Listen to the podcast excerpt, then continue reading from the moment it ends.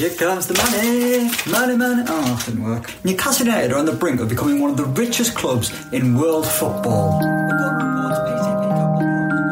No meio da pandemia, um negócio bilionário levantou um debate importante na Inglaterra e na Premier League, o campeonato nacional mais poderoso do futebol mundial. Um fundo de investimento da Arábia Saudita, comandado pelo príncipe Mohammed bin Salman, está comprando o Newcastle, um dos times mais tradicionais com uma torcida fanática, mas que vive uma grave crise financeira. Bin Salman é acusado de violação de direitos humanos e a Anistia Internacional demonstrou preocupação com o negócio. E até o futebol brasileiro pode aprender com essa discussão. Hoje é segunda-feira, 27 de abril. Eu sou Guilherme Pereira e esse é o Jogo em Casa.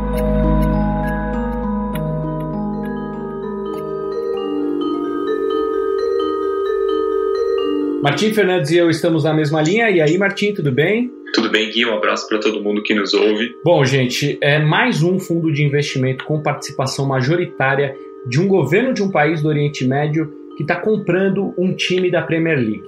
Esse negócio do Newcastle com a Arábia Saudita é parecido com o do Manchester City, que foi comprado por um grupo de Abu Dhabi do Emirados Árabes Unidos. Martim, explica qual é esse negócio da vez? É isso, Gui. Um fundo de investimento patrocinado pela Arábia Saudita fez uma proposta para comprar o Newcastle por 300 milhões de libras. Isso dá mais ou menos uns 2 bilhões de reais. O Newcastle é um clube muito tradicional, tem 127 anos e nas últimas temporadas sofre com rebaixamentos, contratações que não dão certo, técnicos que duram pouco, aquele combo de sempre dos clubes de futebol em crise. Como você falou, existem outros exemplos de clubes que foram comprados por estados do Oriente Médio, como o Manchester City e o PSG.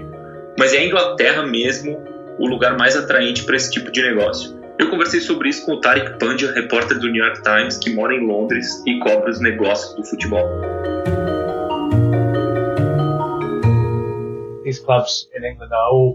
Os clubes na Inglaterra são empresas que estão disponíveis para serem comprados e serem vendidos. É isso, você pode comprá-los. E depois há outro aspecto, que é a confiança no sistema jurídico britânico. Há uma sensação geral de que o sistema jurídico britânico é no mundo inteiro o melhor em proteger investidores, proprietários, etc.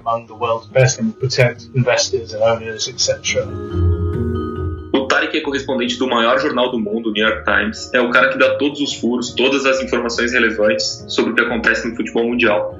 Então, quando chega até você uma notícia sobre algum negócio obscuro, alguma movimentação política importante no futebol, é muito provável que isso tenha sido descoberto pelo Tarek. Ele me explicou alguns riscos que vêm junto no pacote de negócios como esse do Newcastle. Um deles é que o mercado fica inflacionado.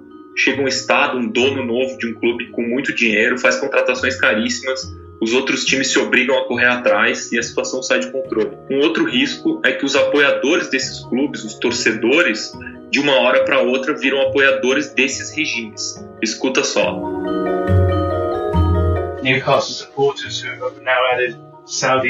Há vários torcedores do Newcastle que agora colocaram a bandeira da Arábia Saudita em suas fotos de perfil nas mídias sociais ou a foto de Mohammed bin Salman como foto de perfil.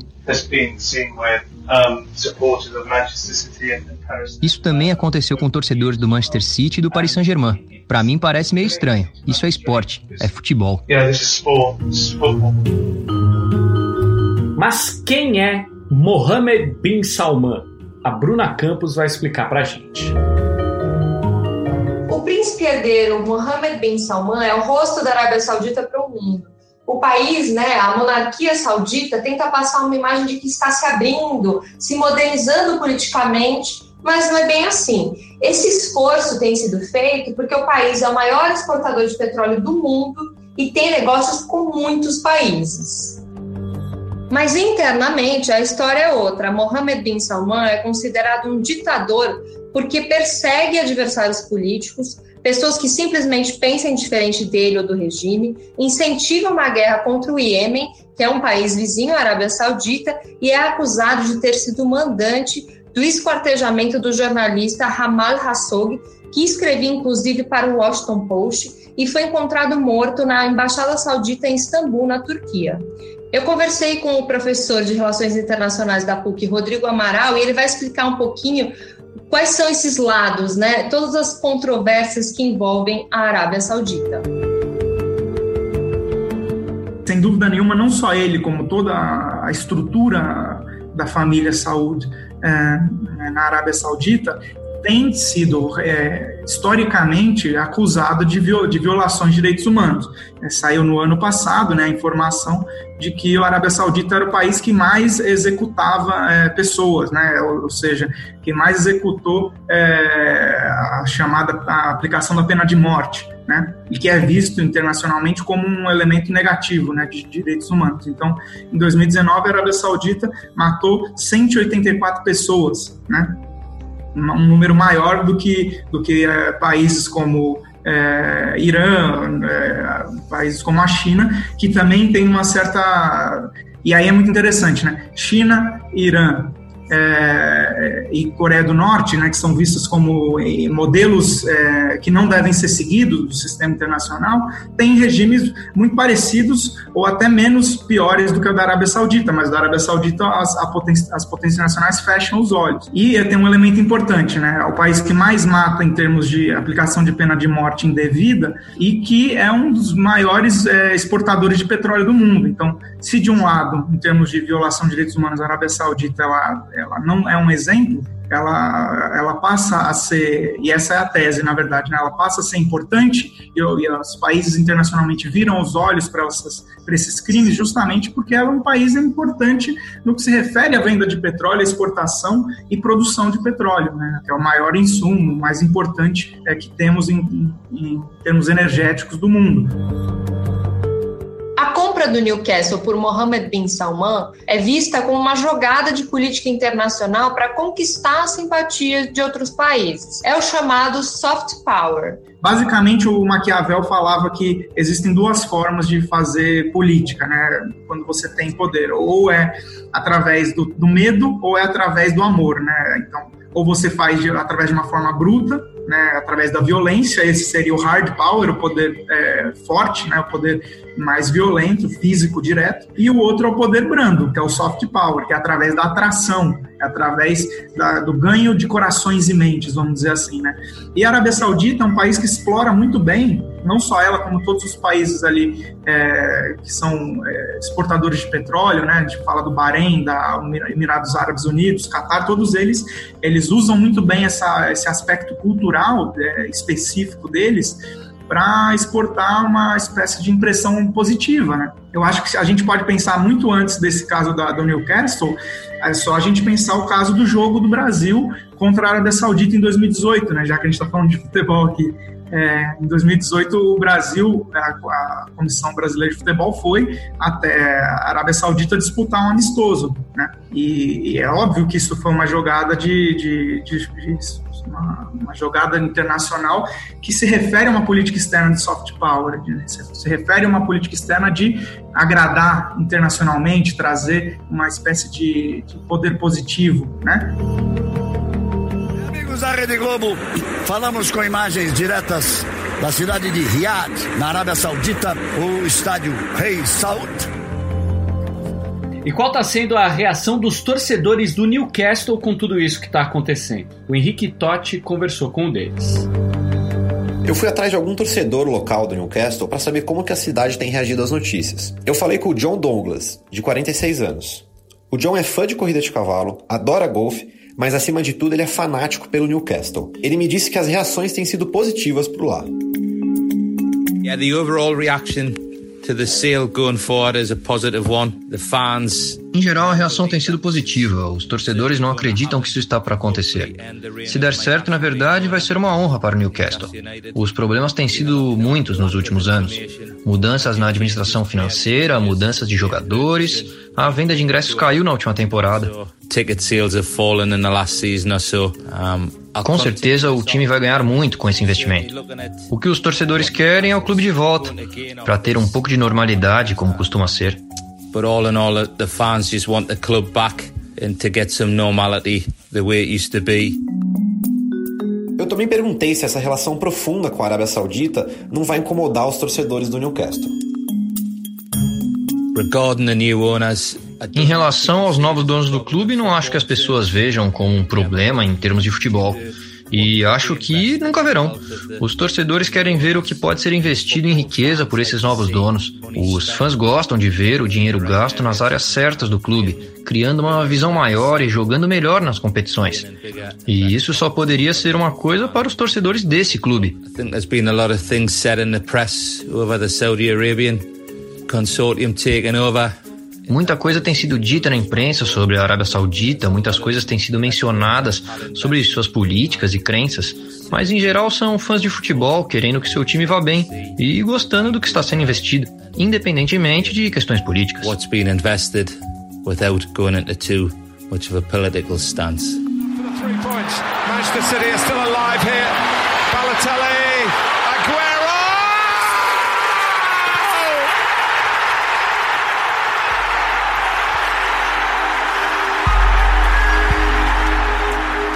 dá para entender por que alguns torcedores se empolgam tanto. Olha só, o Manchester City foi comprado e aí conseguiu vencer a Premier League de novo depois de 44 anos. No total, foram 14 títulos conquistados nos últimos 12 anos. A espera do Chelsea, comprado por um empresário russo em 2003, foi ainda maior, 50 anos. De lá para cá, o ex-time pequeno de Londres né, conquistou 18 títulos, inclusive uma Liga dos Campeões em 2012. O Leicester, comprado por investidores chineses, ganhou a Premier League pela primeira vez em 2016, depois de longos 132 anos de história. Já o Newcastle não vence a primeira divisão do futebol inglês desde 1927 e a Copa da Inglaterra desde 1955.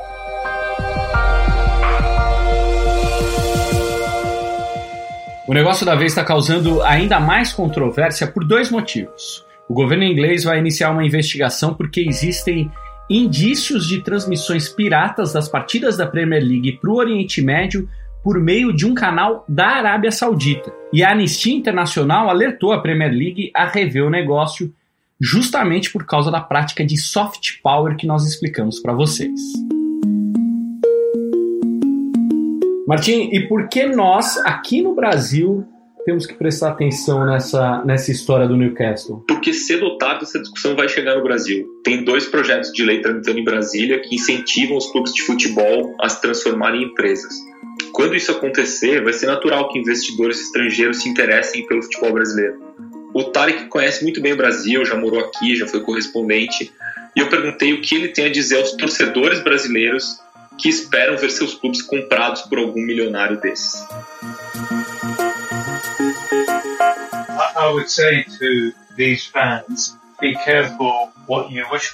O que eu diria a esses torcedores é: tenham cuidado com o que desejam.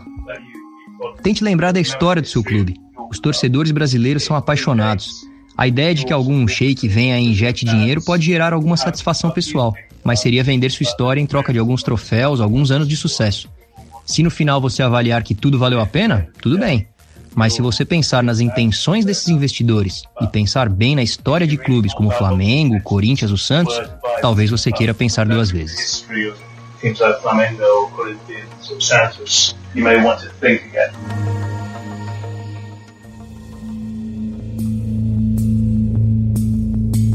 Da Inglaterra, a gente vai para a Espanha, segundo país mais atingido pela Covid-19, depois só dos Estados Unidos. Porque no meio desse caos, o Barcelona, time de Lionel Messi e clube mais rico do mundo no momento, passa por uma crise enorme, né, Martim? Uma crise enorme mesmo. O presidente José Maria Bartomeu, que nos últimos anos conseguiu se desentender com outros dirigentes, com atletas, brigou até com o Messi ficou ainda mais isolado, viu a pressão pela saída dele aumentar. E no final de semana, o jornal o Globo publicou uma reportagem sobre isso, de autoria do jornalista Carlos Eduardo Mansur, e a gente ligou para ele para ele explicar melhor essa história para gente. Fala, Mansur!